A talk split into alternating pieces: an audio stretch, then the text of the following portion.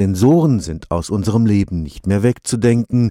Sensoren im Smartphone helfen uns bei der Navigation in unbekannter Umgebung. Sensoren im Haus helfen uns sparen, wenn sie unsere Waschmaschine zum richtigen Zeitpunkt starten oder das Licht ausmachen und die Heizung herunterfahren, wenn wir das Haus verlassen.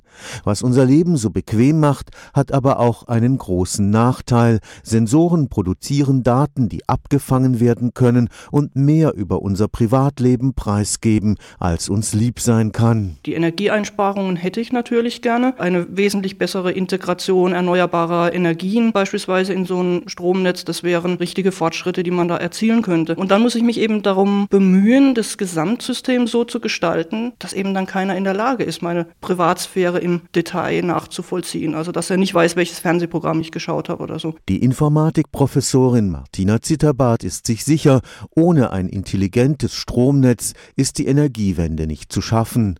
Das bedeutet aber auch, dass Sonden meine Verbrauchsgewohnheiten an Energieversorger weiterleiten. Meine Privatsphäre wird für andere einsehbar.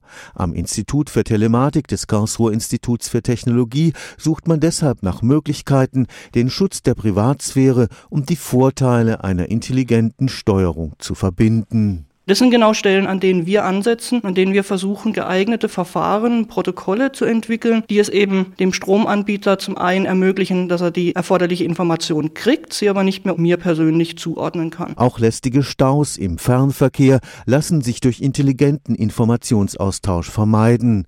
Unglücklicherweise muss dazu jeder Verkehrsteilnehmer seinen Standort und sein Fahrziel preisgeben, was er unter Umständen gar nicht will. Unsere Idee ist, wir machen das nicht in einem zentralen Datenspeicher, der alles zusammensammelt, sondern wir tauschen diese Informationen zwischen den Fahrzeugen aus und wir gestalten den Informationsaustausch so, dass eben die Lokalität und meine Identität nicht miteinander verknüpft werden können. Dazu bedienen wir uns bekannter kryptografischer Verfahren, die wir eben versuchen geeignet einzusetzen. Morgen Abend 18.30 Uhr im Rathaus Karlsruhe spricht Frau Professor Zitterbart zur Datensicherheit in den Sensornetzwerken der intelligenten Städte der Zukunft. Zukunft. Stefan Fuchs, Karlsruher Institut für Technologie.